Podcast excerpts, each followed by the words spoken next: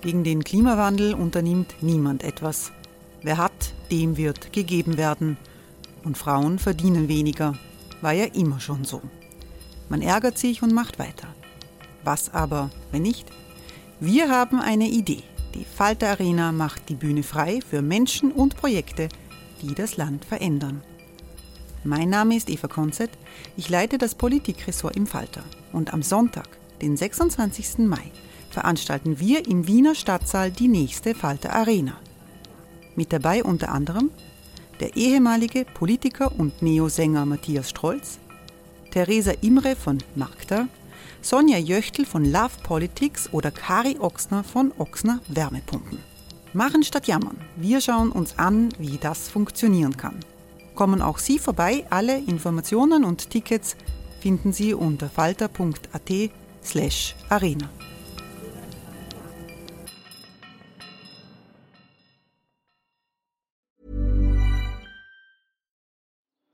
Die Erderhitzung ist kein Gefühl, aber mit vielen Gefühlen verbunden.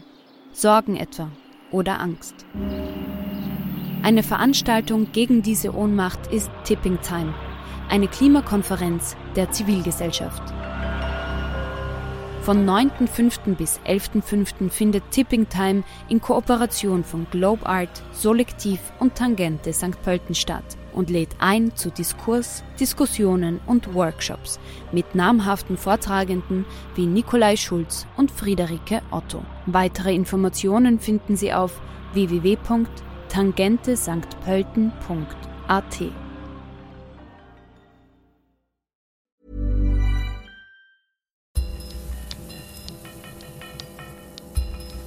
Gleich kommt das Falterradio. Vorher gibt es noch Werbung. Sie hilft, unsere journalistische Arbeit zu finanzieren. Hallo, mein Name ist Petra Hartlieb und ich bin Buchhändlerin, Autorin und die Moderatorin des neuen Podcasts Besser lesen mit dem Falter. Alle zwei Wochen lade ich Autorinnen und Autoren ein, um über das Lesen, Schreiben und das Leben zu sprechen. Sie finden uns überall dort, wo Sie Podcasts hören.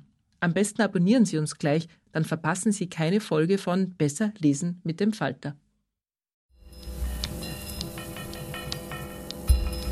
Falter Radio, der Podcast mit Raimund Löw. Sehr herzlich willkommen, meine Damen und Herren, im Falter Radio. Wir sprechen heute über Journalismus in der Zeit der Corona-Krise. In ganz Europa gibt es seit Tagen, in manchen Ländern seit Wochen kein anderes Thema mehr als den Umgang mit Covid-19. In Asien und in den USA ist es ganz ähnlich. Die Wirtschaft steht still. Der Alltag für Millionen Bürger hat sich innerhalb ganz kurzer Zeit dramatisch verändert. Informationen und der Informationsfluss sind ganz, ganz wichtig in dieser Situation für die gesamte Gesellschaft. Ich begrüße vor dem Mikrofon Falter-Chefredakteur Florian Klenk. Hallo. Ja, hallo. Wir sitzen für diesen Talk nicht einander gegenüber, sondern jeder sitzt vor seinem Computer mit Kopfhörer und Mikrofon. Meine erste Frage, Florian Klenk, ist, wie funktioniert in dieser Zeit eigentlich die Falter-Redaktion? Gibt es noch Redaktionssitzungen? Es gibt manchmal auch Interviews, wir wissen das, aber wie viel läuft so wie wir das jetzt tun, übers Internet, über Zusammenarbeit auf Distanz? Naja, wir, wir haben unsere Konferenzen nur mehr über äh, über, über eine Videokonferenz. Wir haben uns eine App installiert, wo wir mit dem Handy äh, Konferenzen machen können. Da vereinbaren wir uns einfach eine Uhrzeit, so wie wir halt normalerweise unsere Redaktionskonferenzen haben. Und interessanterweise sind die Konferenzen dann wesentlich effizienter, straffer, kürzer, besser vorbereitet. Also eine, eine interessante Lektion für uns. Ähm, ich glaube, dass es für Leute im Verlag, die Leitungsfunktionen haben, schwieriger ist, weil praktisch alle Anfragen von Mitarbeiterinnen und Mitarbeitern jetzt immer schriftlich kommen über WhatsApp, über Signal, über Messenger, über SMS, über Anrufe.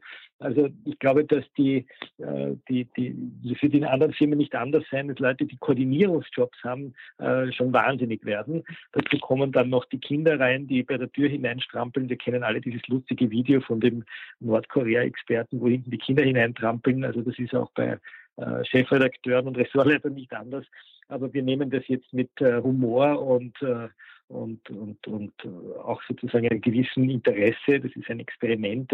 Wie macht man Interviews? Wie recherchiert man? Hat sich da etwas hm, dramatisch geändert oder ist das eigentlich so ähnlich wie früher über Telefonanrufe? Treffen kann man ja wahrscheinlich Informanten nicht mehr. Naja, ich habe viele Interviews machen wir so wie auch früher mit Telefon. Äh, ich entdecke immer mehr, auch schon vor der Krise natürlich Interviews über FaceTime, weil sie einfach äh, effizienter sind. Man kann sich trotzdem in die Augen schauen und miteinander reden und dann eben das Mikro laufen lassen. Ähm, ich war allerdings letzte Woche mit Kollegin Konzept bei Peter Hacker im Rathaus. Äh, das wollten wir uns nicht nehmen lassen, das Interview persönlich zu führen, weil ich sehen wollte, wie der Krisenstab, äh, der Wiener Krisenstab aussieht, weil dort auch einzelne Mitarbeiter waren, mit denen man sprechen hat können. Aber wir haben uns dort nur mehr über Elbow-Check begrüßt und die Hände desinfiziert und wirklich penibel darauf geachtet, dass wir den Abstand einhalten. Ich hoffe, es ist uns immer gelungen. Ähm, es ist ein eine Stadträtin ist ja infiziert. Eben, ich wollte gerade sagen, es war ein bisschen angespannt, weil eine Stadträtin infiziert war. Ähm, die erste Frage an Stadtrat Hacker war dann, ob er, ob er sich testen hat lassen. Die Antwort war nein. Da haben wir dann kurz äh, geschluckt, aber es war äh, nach allen Vorgaben sozusagen haben wir die Mindestabstände eingehalten. Es sind dort überall Desinfektionsspender gestanden. Also ich nehme nicht an, dass wir mehr Risiko hatten als in jedem Fernsehstudio, wenn Leute zusammenkommen. In der Falter-Redaktion ist da irgendjemand getestet? Nein, also wir, wir, wissen, wir wissen von keinem Fall, äh, auch kein Verdacht. Es gab eine Mitarbeiterin, die in äh, Ischgl war, allerdings äh, weit davor. Die hat äh, schon die zwei Wochen Frist lange überstanden gehabt. Die hat das auch gemeldet gemeldet, äh, hat, das, hat sich sozusagen ganz vorschriftsgemäß äh, einge, äh, eingemeldet und hat jetzt mehr als drei Wochen überhaupt keine Symptome. Ähm, aber das wäre natürlich für uns äh, natürlich noch einmal die Arbeit anstrengender, weil wir dann überhaupt nicht zusammenkommen dürften und, und zu Hause bleiben müssten. Aber momentan geht es als Wochenendzeitung eigentlich gut. Ich sehe die Probleme eher woanders, ja, momentan im Journalismus. Welche Neuerungen, nur ganz kurz jetzt im Falter, gibt es im journalistischen Angebot, die, die, sich ergeben haben aus äh, dieser Situation? Wir wissen, wir machen noch mehr Podcasts als bisher.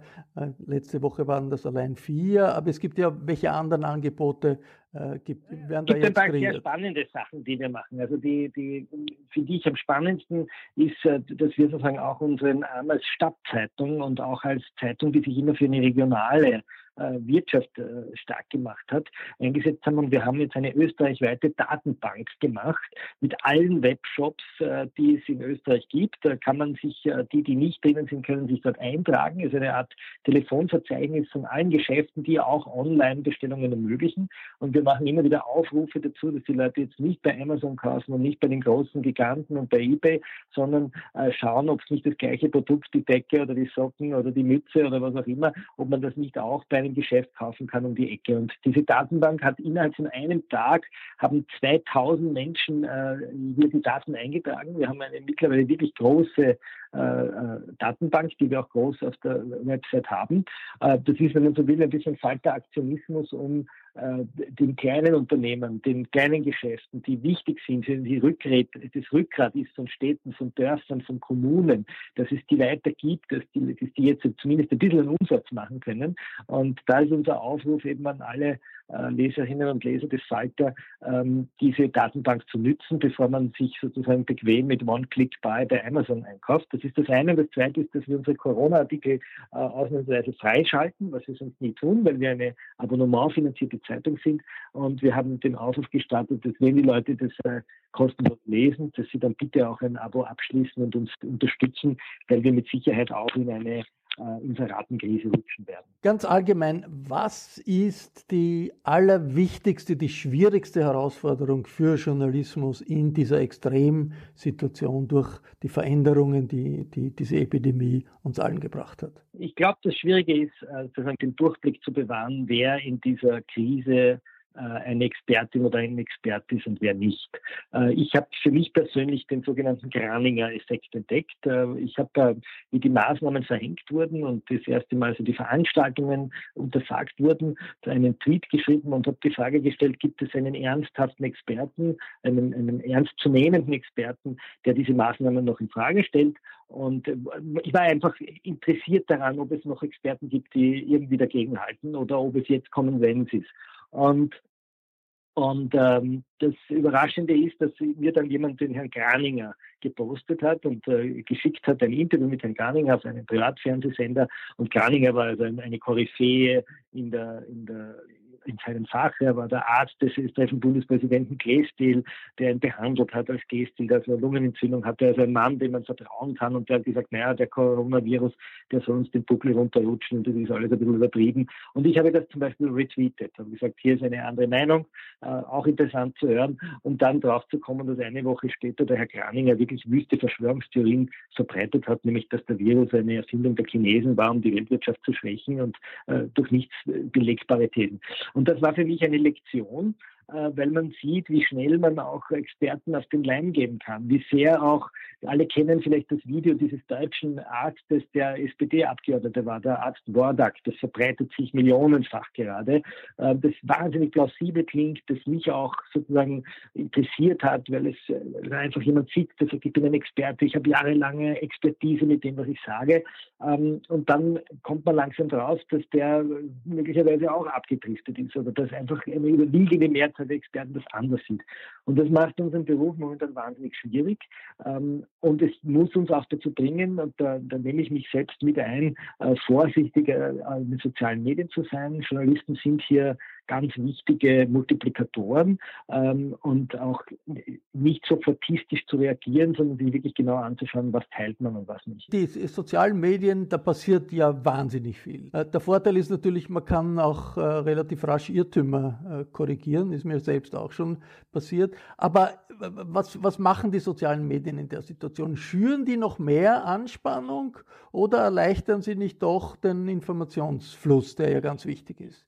Ich würde sagen beides. Ja. Jemand, der sich tatsächlich für Daten und Fakten interessiert, kann sehr schnell äh, durch Rechercheanfragen, aber auch durch eigene Recherche Journalbeiträge finden, Interviews finden, Thesenpapiere finden, interessante Podcasts finden. Ich erinnere an den Podcast von Herrn Drosten, der in Deutschland äh, durch die Decke geht. Also man kann sich sehr schnell informieren. Umgekehrt allerdings wissen wir nicht, welche Experten äh, welche Interessen vertreten. Es gibt viele Experten, die, wo man später draufkommt, die sind äh, überhaupt nicht im, im, Mainstream der Meinungen.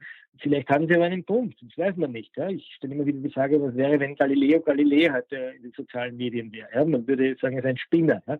Also man muss auch die, die Dissenting Opinions hören. Gerade dann, wenn es darum geht, so weitreichende Entscheidungen zu treffen, eine Wirtschaftskrise äh, möglicherweise zu produzieren, die seit den 30er Jahren nicht mehr da war, dann ist es auch die Pflicht aller Experten und auch aller Informationsverbreiter, äh, genau hinzuhören, ob es, ob es Widersprüche gibt, äh, nicht in der Herde mitzulaufen. Gleichzeitig allerdings darf das nicht alles äh, vor der Kulisse passieren, weil wenn wir das als Journalistinnen und Journalisten machen, die Leute noch mehr verunsichert sind. Das ist eine Lektion, die auch ich gelernt habe, dass man manche Fragen auf Twitter nicht stellen soll in solchen Krisenzeiten. Da haben mich Kollegen äh, eindringlich darauf hingewiesen. Diese Kritik äh, nehme ich sehr ernst. Äh, umgekehrt, glaube ich, müssen wir aber auch aufpassen, dass wir nicht äh, nur in der Herde laufen, sondern immer wieder die Antenne auch offen haben für Fehlentwicklungen, auch für politische Fehlentwicklungen. Schauen wir nach Ungarn, wo Viktor Orban gerade per Dekret äh, praktisch das Parlament entmachtet und ein Fake News Gesetz auf den Weg bringt, das fünf Jahre Haft äh, oder fünf Jahre Gefängnisstrafe, Freiheitsstrafe vorsieht, wenn jemand falsche Tatsachen äh, äh, behauptet. Das sind dann auch gefährliche Tendenzen, auf die wir auch hinweisen müssen. Das ist dann ein System, wie es in autoritären Staaten wie, China oder anderen äh, ja, also die Zeiten des Ausnahmezustands sind immer Zeiten des Schulterschlusses und ich muss gestehen, ich fühle mich in Zeiten eines Schulterschlusses immer unwohl, äh, weil dann auf einmal Dinge in Frage gestellt werden, auf denen wir unsere Gesellschaft aufbauen, die Grundrechte, die Pressefreiheit, auch die Freiheit, dissidente Meinungen äußern zu können, ohne dass man gleich rasiert wird. Und ich fühle mich in diesen Zeiten besonders unwohl. Andererseits, äh, wenn man will, dass äh, die ganze Gesellschaft innerhalb von wenigen Tagen ihr Verhalten ändert, alle Bürger ihr Verhalten ändern, muss man natürlich mit ganz großen Worten und ganz großen Gästen auftreten. Und wir erleben das, die Fernsehrede der deutschen Kanzlerin gestern Abend, der italienische Premierminister, der neue Verschärfungen anspricht, der österreichische Bundeskanzler, der fast täglich Pressekonferenzen äh, gibt, weil es nicht anders zu vermitteln vermitteln ist einer Gesellschaft, die im Frieden lebt, dass man plötzlich sein Verhalten total ändern muss, dass das Funktionieren äh, ganz anders sein muss. Was bleibt da noch an Spielraum für die Kontrollfunktion, die ja Journalisten traditionell haben in einer liberalen Welt und haben sollten, weil es ja auch unsere Funktion als Journalisten natürlich schon auch ist, hier diese Information einfach zu transportieren, damit die Gesellschaft reagieren kann auf diese äh, Herausforderung. Das ist die, die große Frage, die wir in unserer Generation, äh, die auch du, Raimund, noch nicht erlebt hast, die sozusagen fast kein Journalist, der äh, jetzt arbeitet oder keine Journalistin erlebt hat, weil wir Ausnahmesituationen äh, mit Ausnahmesituationen nicht umgehen können, weil wir sie noch nie erlebt haben. Das heißt, wir werden jetzt in den nächsten Wochen Fehler machen und wir haben Fehler gemacht. Und ein blöder Tweet kann schon äh, die Leute unglaublich verärgern und beunruhigen und, und, und die Glaubwürdigkeit zerstören. Ich glaube trotzdem, wir sollten auch ein bisschen denken an 9-11. Ähm, auch äh, da war es auch wichtig, äh, dass Journalismus sehr kritisch hingeschaut hat, harte Fragen gestellt hat und sich hier als Sprachrohr der Bürger versteht. Ich glaube immer noch, dass wir nicht das Sprachrohr der Regierenden sein sollen. Die Regierenden können ihre äh, Maßnahmen verkünden in Pressekonferenzen, die werden live gestreamt, die werden kundgemacht in Gesetzesblättern, die werden in den Abendnachrichten gebracht. Aber die Aufgabe des Journalismus ist es, hier in, in Vertretung der, der, Bürgerinnen und Bürger die Fragen zu stellen. Warum sind diese Maßnahmen möglich? Gibt es kein gelinderes Mittel? Äh, gibt es andere Meinungen zu diesem Fall? Gibt es äh, juristische, ist das juristisch wirklich äh, alles in Ordnung? Diese Aufgabe müssen wir machen. Und ich würde sagen, wir sollten uns äh, hier vergleichen mit Strafen Strafverteidigern in einem öffentlichen Gerichtssaal. Auch Strafverteidiger sind äh, lästige Menschen, die, äh, die die Staatsanwaltschaft und das Gericht oft furchtbar auf die Nerven gehen, indem sie lästige Fragen stellen. Aber nur so können wir gewährleisten, dass die Regierenden die richtigen äh, Entscheidungen treffen, weil sie damit auch das Gefühl haben, sie werden herausgefordert in dem. Und darum bin ich da sehr, sehr skeptisch, wenn Leute sagen, jetzt müssen wir alle zusammenhalten und das kann man dann nachher beurteilen. Nachher ist es zu spät. Wenn wir jetzt äh, äh drei Monate einen Lockdown haben, haben und wir kommen nachher möglicherweise darauf, dass es vielleicht nicht notwendig war, weil eine Fehleinschätzung bestanden hat, was ich zum derzeitigen Zeitpunkt nicht glaube, dann ist es zu spät. Und daher ist es die Aufgabe der Presse. Das ist unser Recht, das ist unsere Pflicht. Äh, dafür haben wir unsere Privilegien. Äh, es werden uns viele Menschen dafür hassen oder für dumm behalten oder für, für verrückt, weil wir es nicht lassen können, also kritisch zu sein. Aber Fähnchen schwingen ist nicht die Aufgabe des Journalisten. Wie verhindert man äh, beim Hinterfragen von Entscheidungen und von Maßnahmen, dass man fördert die Verschwörungstheorien, die es ja auch gibt. Es hat beim, bei der, in, der, in der Diskussion um die Klimakrise waren äh, bei den Rechten die, die Verschwörungstheoretiker, die gesagt haben, das gibt es alles in Wirklichkeit nicht. All diese Maßnahmen, die da äh, zum Schutz des Klimas geplant sind, sind ein Unsinn. Und wir hören das viele, viele auch aus dem linken Lager sagen, das ist eine Hysterie, das ist alles gar nicht äh, so ernst, das ist völlig übertrieben. Und diese Vorstellung, das ist eine Hysterie, stellt ja grundsätzlich in Frage, dass es überhaupt sinnvoll ist, die Gesellschaft äh, über Wochen äh, zu stoppen, das Gesellschaft, den gesellschaftlichen Arbeitsprozess, äh, weil es gar nicht so gefährlich ist. Äh, eine Verschwörungstheorie. Wie, wie ko kommt man heraus aus der Situation, dass wenn man äh, die eine oder andere Maßnahme hinterfragt, dann dieser Idee Vorschub leistet, das ist alles Hysterie und das gibt es eigentlich in Wirklichkeit gar nicht. Ich würde unterscheiden. Es gibt Menschen, die sozusagen ganz offenkundig wissenschaftliche Tatsachen leugnen und aufgrund dieser Leugnung einfach eine, eine, eine, eine, eine Wahrheit verkünden, die man sehr schnell in Frage stellen kann. Also die einfach ganz wichtige Stimmen wegbringen. Ja? Ähm, die, die beginnen wir bei der Holocaust-Leugnung, die ja bei uns sogar strafbar ist. Ja? Und äh, das Leugnen ist auch ein bisschen ein Modewort geworden. Sozusagen. Es gibt einen Klimaleugner, mittlerweile gibt es den Corona-Leugner. Man muss ein bisschen aufpassen, dass man jemanden, der eine kritische Frage stellt und der die Dinge hinterfragen möchte und der wirklich dreimal sagt, stimmt das auch, ähm, nicht sozusagen in die Ecke stellt von verschrobenen alten Trotteln. Das wäre auch eine, und gerade in sozialen Medien, wo man sehr schnell in diese Ecke gestellt wird, eine Fehlentwicklung. Äh, gleichzeitig muss man schauen, dass sowohl die Redaktionen als auch die politischen Entscheidungsträger sich Dissens in ihre Krisenstäbe und ihre Redaktionen holen. Ich äh, komme gerade vom Interview mit, äh, mit dem äh, Stadtrat Hacker, der sagt, als er noch in Krisenstäben war, der Krisenstäbe besetzt hat, äh, wörtliches Zitat, ich stehe auf Dissens. Ich möchte Dissens hören. Ich möchte nicht Ja-Sager haben, die nur sagen, ja, Herr Chef, weil ein Stab, ein Krisenstab, ein, ein nicht etwas Diktatorisches sein soll, sondern es soll die, eine, eine, eine, eine breite Expertenmeinung sein und dann beschließt man eine Maßnahme und die tragen dann alle mit. Und ich glaube, dass der Journalismus da etwas lernen kann, nämlich zu sagen, wir haben Redaktionskonferenzen, wir haben zum Beispiel eine Signalgruppe in der Falter-Redaktion, in der wir uns sehr offen austauschen, in der ich sehr oft äh, sehr gerne den Advocatus Diaboli spiele und äh, oft sehr dumme Fragen stelle oder mich oft sehr provokant verhalte, weil ich möchte, dass wir sozusagen unsere Dinge, die wir schreiben, auch wirklich diskutieren. Und dann kommt die Kollegin X und der Kollege Y und der Kollege Z und gibt sehr äh, schlaue Antworten drauf und am Schluss haben wir einfach mehr Wissen. Das ist aber die Hinterbühne des Journalismus. Das ist das, was in den Redaktionen stattfindet. Auf der Vorderbühne müssen die Dinge, die wir schreiben, stimmen. Und, äh, und wir müssen aufpassen, dass wir eben nicht die verschworenen Weltverschwörer oder Verschwörungstheoretiker äh, dann an, an, an die vordere Kante stellen. Und wenn wir das haben, dann muss man es einordnen und man muss es sozusagen, das ist dann die Aufgabe des Journalismus, weil sonst sind wir ja einfach nur irgendwelche Accounts, die irgendwelche Meinungen transportieren. Vor der, dem Vorhang bei den Medien ist natürlich das, was erscheint, die Zeitungen, die zu kaufen sind, die äh, Produkte, die online äh, zu, zu, zu, zu verfolgen sind, Fernsehen, äh, Radio. Wie wirkt sich die Corona-Krise wirtschaftlich für die Medien aus in Österreich? Kann man das schon absehen? Man sieht äh, bei manchen Tageszeitungen, etwa beim Standard, schon große Verwerfungen. Äh, da, da, wird schon mit Kurzarbeit gearbeitet, weil es hier wirklich um Werbeumsätze geht. Ich glaube, dass Medien die sehr stark von Inseraten leben, äh, in eine große Krise schlittern wollen werden. Ähm, aber auch Qualitätsblätter mit hohem Abostand werden, werden in die Krise kommen. Ähm, umso bedenklicher finde ich eigentlich, was die Regierung hier tut, indem sie jetzt einen, äh, einen sozusagen den, den, den Spin-Doktor von Sebastian Kurz zum Fake News Beauftragten nennt, der mit Polizeischülern hier äh, eine, eine Fake News äh, Wahrheitskommission bilden soll.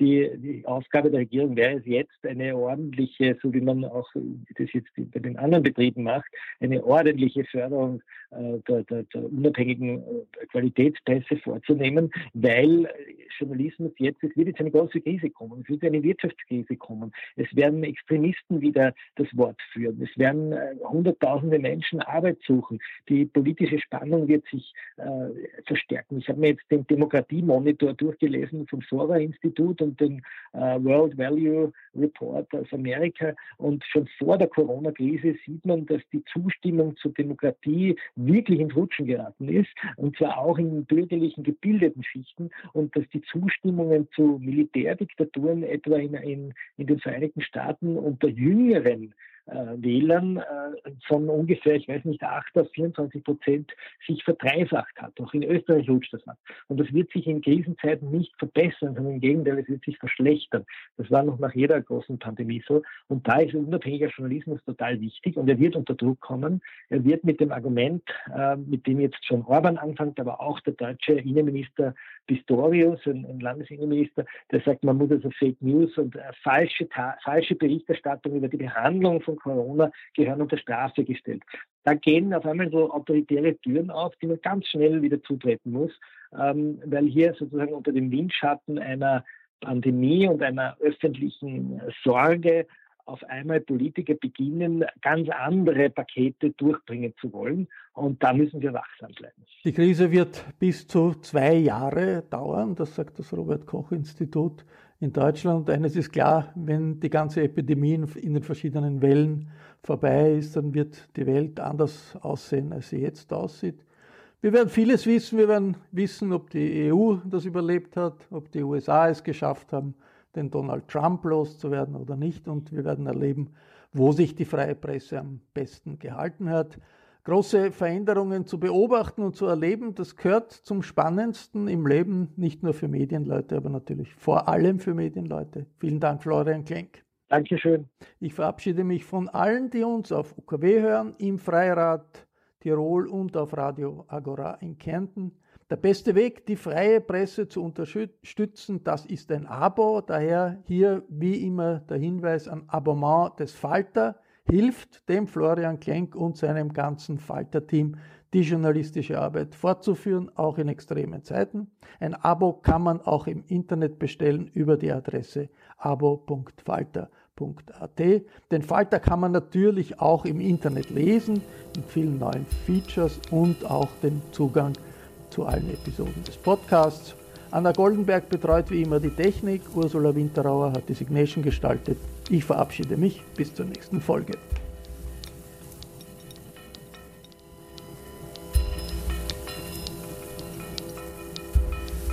Sie hörten das Falterradio, den Podcast mit Raimund Löw.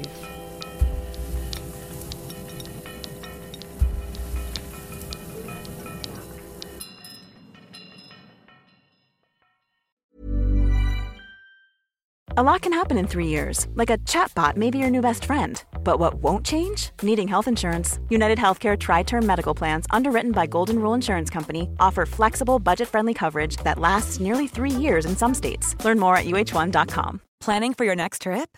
Elevate your travel style with Quince. Quince has all the jet setting essentials you'll want for your next getaway, like European linen, premium luggage options, buttery soft Italian leather bags, and so much more and is all priced at 50 to 80% less than similar brands.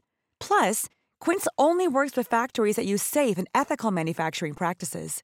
Pack your bags with high-quality essentials you'll be wearing for vacations to come with Quince. Go to quince.com/pack for free shipping and 365-day returns.